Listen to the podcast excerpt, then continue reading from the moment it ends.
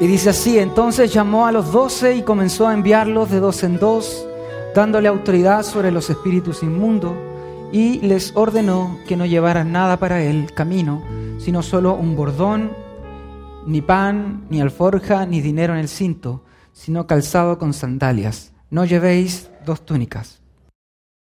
Entonces aquí nos saltamos a otra parte. Dice entonces llamó a los doce y comenzó a enviarlos de dos en dos dándole autoridad sobre los espíritus inmundos. Y hoy día lo que vamos a ver, vamos a hacer una comparación de, de cómo o qué tan similar es el cristianismo el día de hoy, o somos nosotros, con respecto a aquellos que en un principio fueron enviados. Entonces aquí lo primero que dice, llamó a quiénes? A los discípulos. ¿Cuántos discípulos? Doce. Jesús tenía montonera de discípulos, pero tenía unos que eran más cercanos, ¿cierto? Y eso eran los 12. Y dentro de esos 12 tenía otros que eran aún más cercanos. ¿Y quién eran esos? ¿Cuántos eran los más cercanos dentro de los cercanos? Ya, Juan, Pedro, me falta uno. Jacob. Ya, esos eran los tres como dentro de los 12 los que eran más cercanos. Entonces dice que llamó a los 12. O sea, imagínese usted la escena. Está ahí Jesús y de entre todos sus discípulos llama a los 12.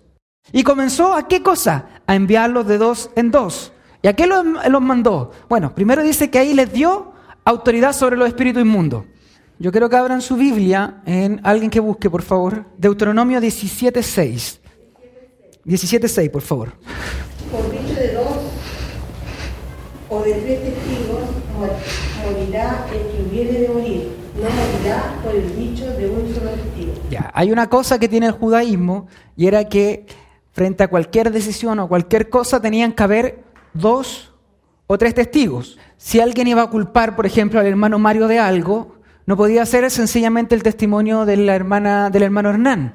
Tenía que ser el testimonio del hermano Hernán con otro más, hermano Enrique, pongámosle. Y entonces ellos van con el testimonio, iban al tribunal y decían, mira, el hermano Mario se robó un caballo. Y de esa manera la acusación se podía tomar como verdadera. Eso mismo luego pasa a la iglesia. Es por eso que Mateo 18 dice que donde hay dos o tres reunidos, ahí estoy. ¿Bajo qué contexto? Bajo el contexto de la disciplina. Es decir, que si alguien va a atar o desatar, va a disciplinar o va a quitar la disciplina, tiene que ser bajo el contexto de dos o tres testigos. Entonces aquí Jesús los manda de dos, tomando también quizá esta tradición de que sean testigos, es decir, van a contar una noticia, entonces los manda de dos en dos. Entonces aquí tenemos cuántos grupos? Matemáticas. Seis grupos. Y nos dice que le da autoridad sobre los espíritus inmundos. ¿Quién tenía la autoridad? Jesús. Y es en el nombre de Jesús que uno hace toda actividad, ya sea que oramos, ya sea que oramos por sanidad, que oramos por los espíritus inmundos, que vayamos a predicar en el nombre de Jesús. Y le ordenó que fueran en jet, con autos de lujo, con los mejores trajes, a predicar.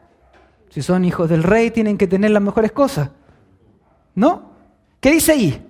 Y les ordenó que nada para el camino. Ya nos damos cuenta aquí cómo la cosa está cambiando el día de hoy. El mensajero, el enviado, el apóstol, ¿cómo tenía que ir a predicar? ¿Con qué cosas Jesús los manda a predicar? Con nada para el camino.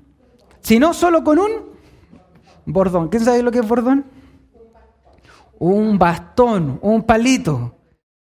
¿Qué se imaginan ustedes si hablamos de Biblia y yo le digo un, bastón? ¿Qué, se le viene a la mente? El callado del pastor.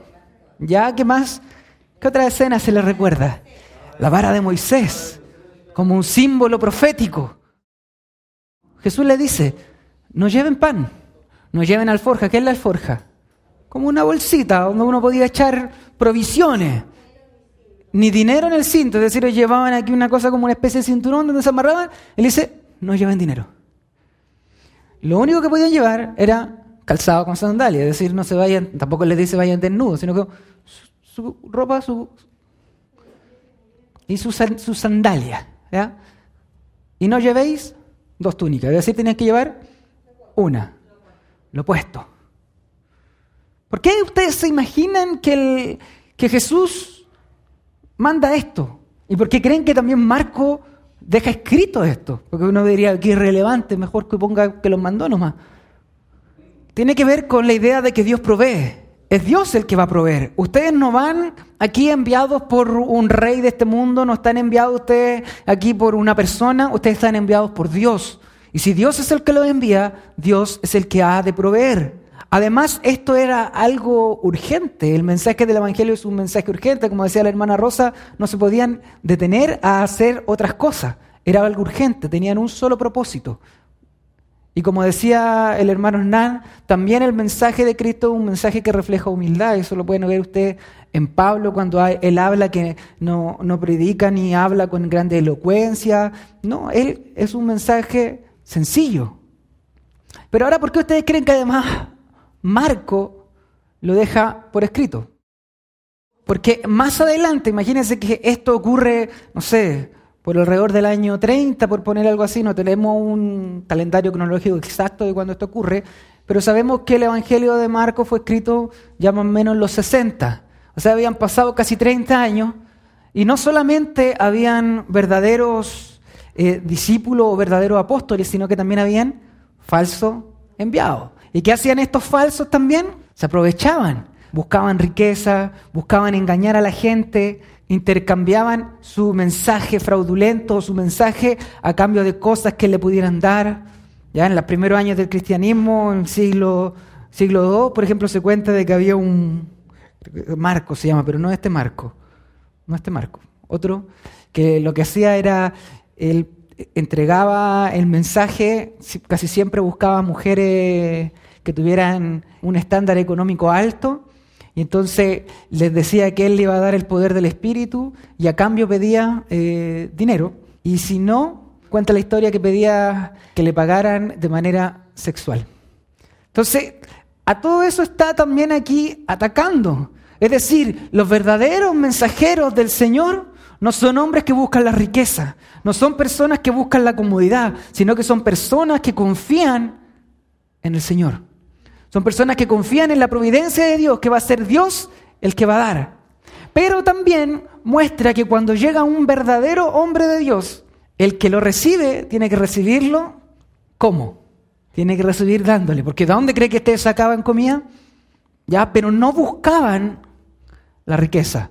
No es que iba el mensajero y decía, ah, yo voy a ir a predicar el Evangelio, ah, mejor voy a Las Condes, la dehesa, porque allá va a estar más, comodidad. No. Allá va a estar más buena la ofrenda. No. No, lo importante era el mensaje y confiar en el Señor. Mire, vamos a seguir un poquitito más. Bueno, y les dijo, ¿quién dijo? Jesús. Y donde quiera que entréis en una casa, quedaos allí hasta que salgáis de la población. Es decir, usted vaya, por ejemplo, pongamos un ejemplo, la población Juan Antonio Río. Usted va a ese lugar a predicar y hay, Dios va, va a abrir, va a poner a alguien que les va a dar alojamiento. Entonces, no se preocupen, Dios lo va a hacer. Y la que le abre la puerta, ¿qué? Quédense allí. ¿Por qué? ¿Por qué creen que era la primera casa y no, no la segunda, no la tercera? Dios en su providencia iba a abrir, como dice el hermano Hernán, el corazón de una persona. Y la primera persona se tenía que quedar allí para no tener la tentación de que me quedo mejor en esta otra casa que tiene más comodidad, es más grande, hay más comida. No, la orden era en la primera. No, mejor me quedo en este hotel de cuatro o cinco estrellas. No, se quedan en la primera. No, hermanito, ¿sabe qué? Sí, yo voy a ir a predicar a su, a su región, pero yo no me quedo en la casa de ningún hermano. Yo a mí me ponen en un hotel eh, porque necesito orar. Entonces los otros me van a estar molestando. Eso es lo que ocurre hoy. Muy distinto a lo que ocurría en los tiempos de Cristo. Entonces vamos a dándonos cuenta de eso. Quedaos allí hasta que salgáis de la población. O sea, se quedan ahí, predican el Evangelio en toda esa localidad, pero se quedan en esa casa, porque esa es la casa que Dios abrió el corazón de esa persona y en esa casa se quedan. No anden cambiándose de casa, no anden mirando, no, que esta casa me queda mejor, esta más fresquita, no, en esta tienen más comida. No, en la primera. Esa es la que el Señor le dispuso. Y después dice, y en cualquier lugar que no os reciban ni os escuchen, al salir de allí, sacudid el polvo de la planta de vuestros pies en testimonio contra ellos. ¿Por qué eran de dos en dos?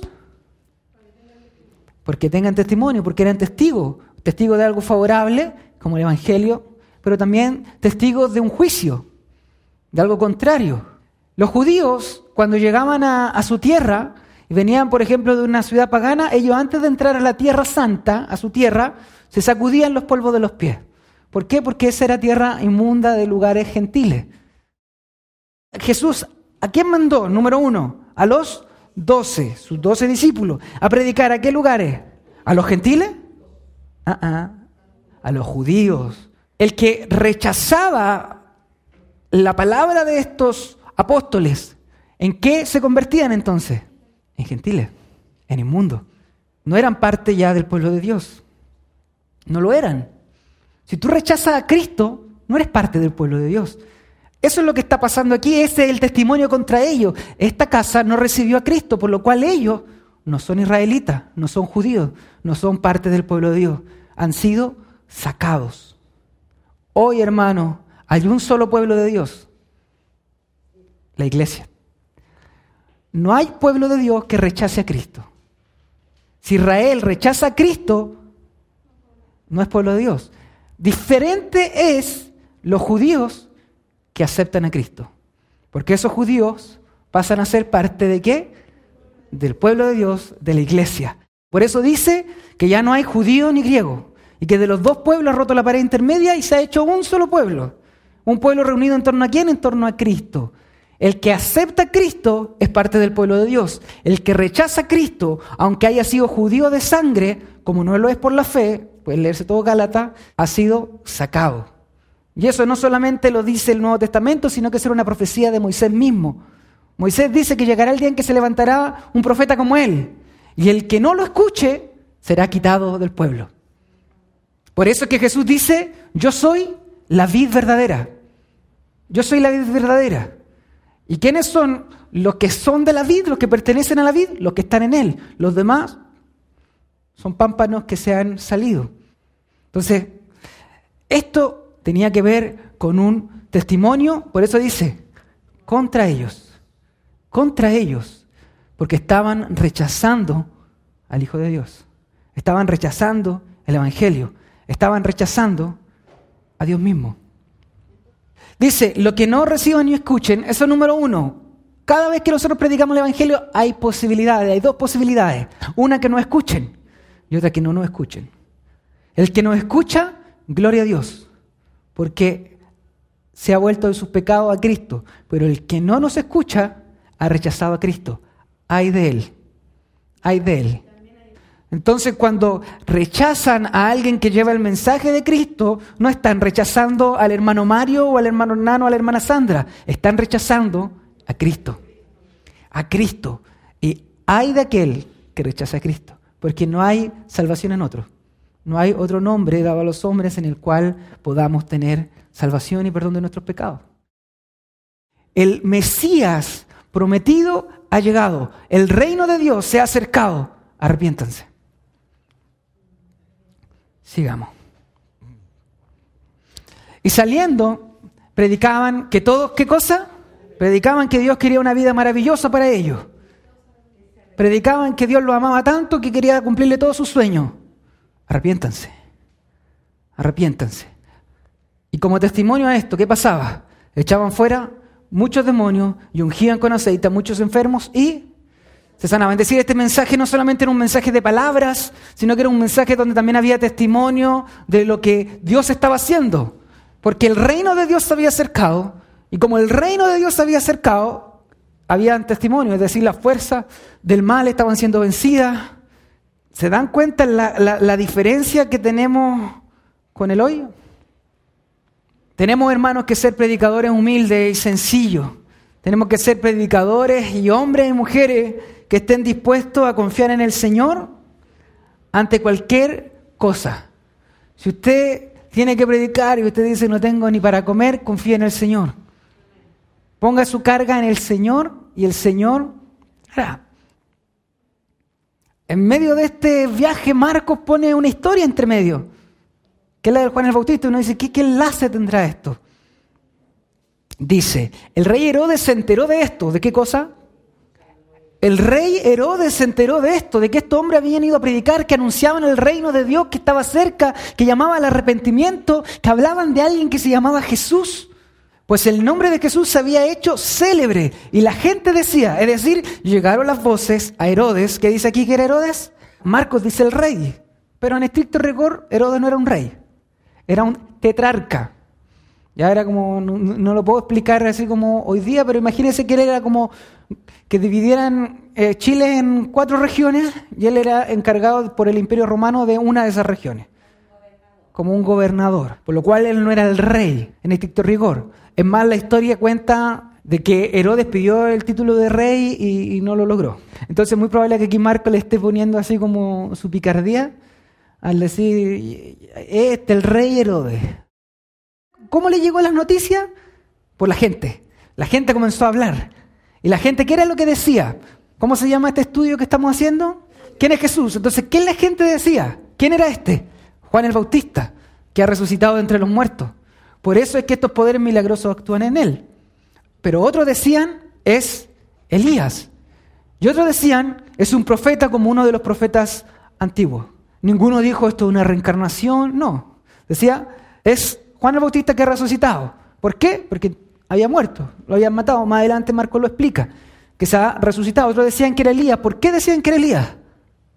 Porque había una profecía, Malaquías 4.5. Esa profecía se está cumpliendo y este hombre Jesús es Elías. Pero decían, no, es Juan el Bautista que se levantó de entre los muertos y decía, no, este es un profeta, como los antiguos profetas que ya no tenemos, que hace muchos años ya no tenemos. Este es uno de esos profetas, como Isaías, como Jeremías.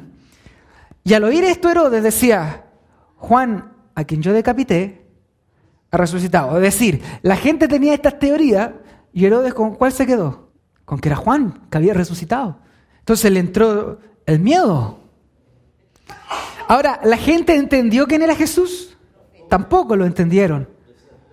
Porque Jesús no es Juan el Bautista resucitado. Tampoco era un profeta, solo un profeta como los profetas antiguos.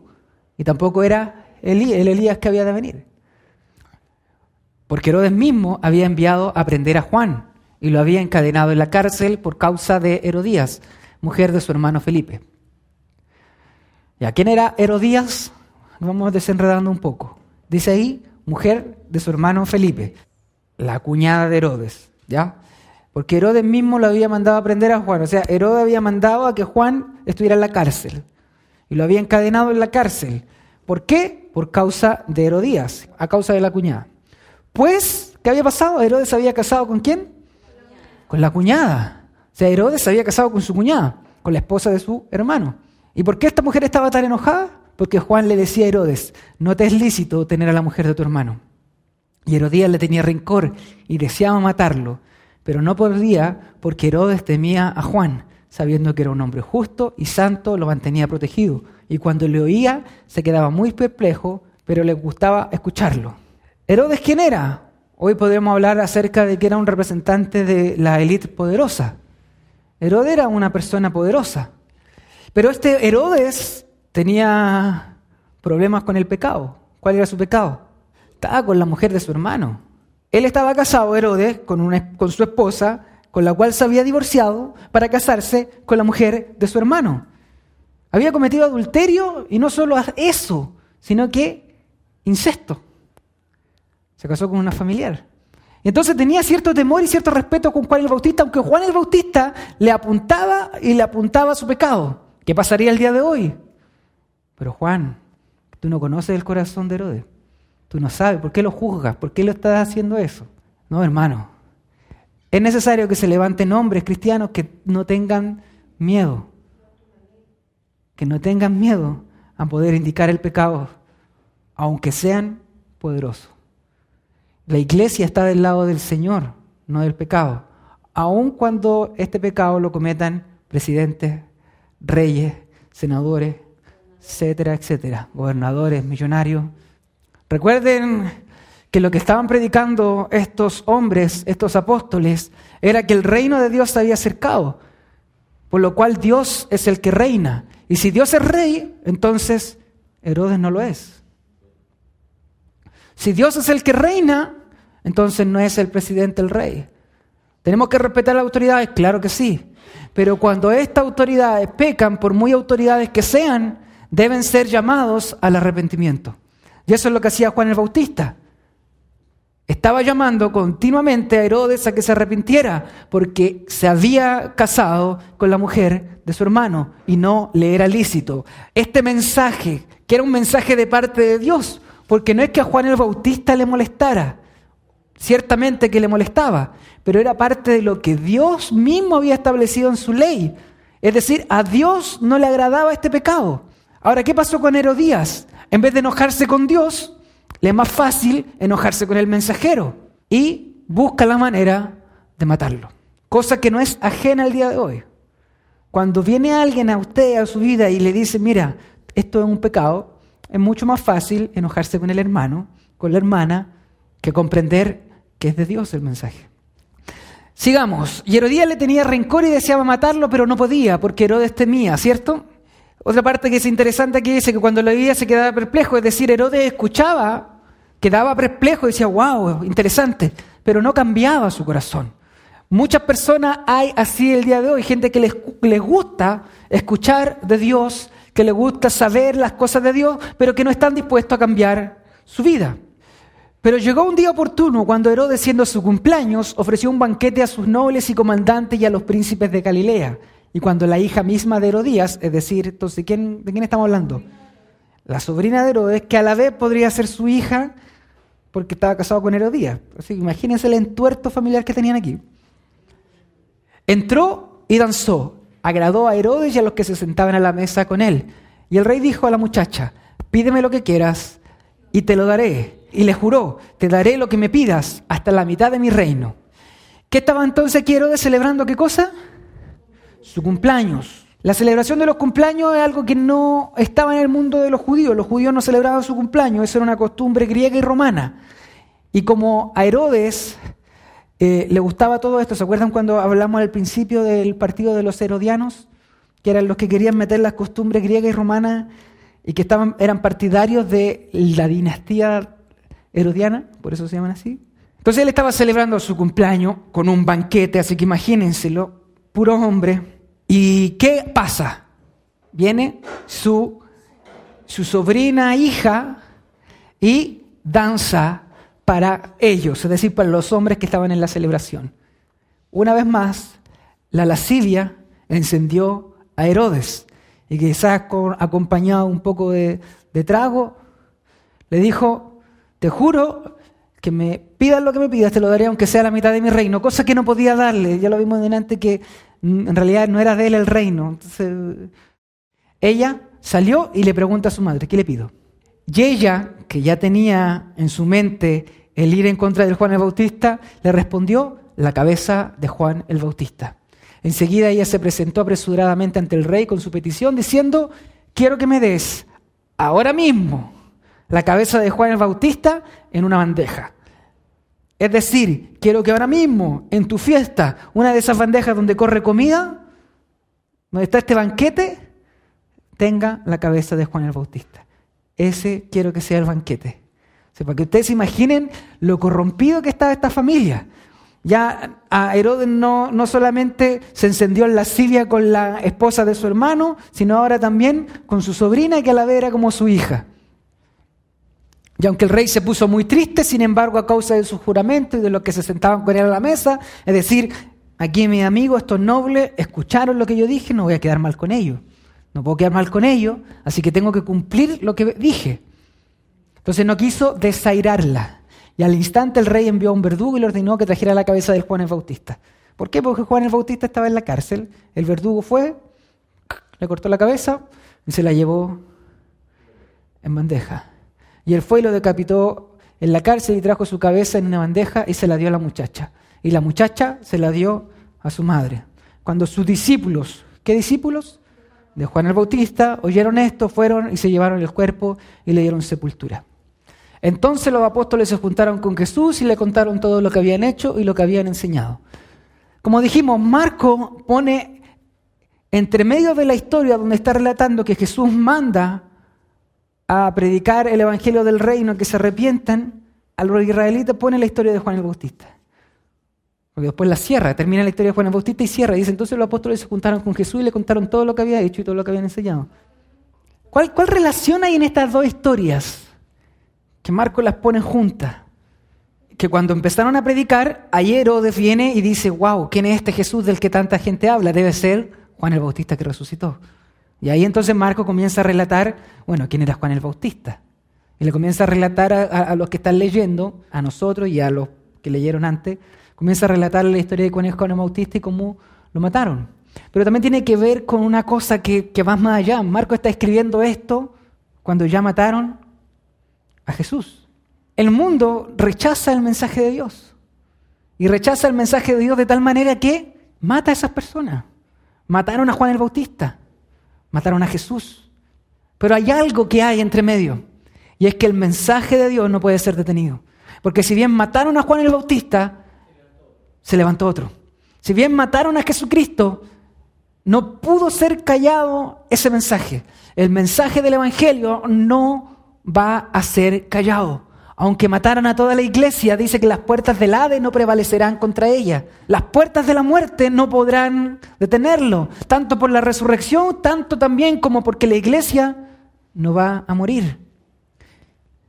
Entonces aquí lo está enlazando. En medio de, toda esta dificultad, en medio de que Juan el Bautista está muerto que uno podría decir, chuta, ya se acabó la historia, Marco luego termina con esto. Entonces los apóstoles se juntaron con Jesús y contaron todo lo que habían hecho y lo que habían enseñado. La historia continúa.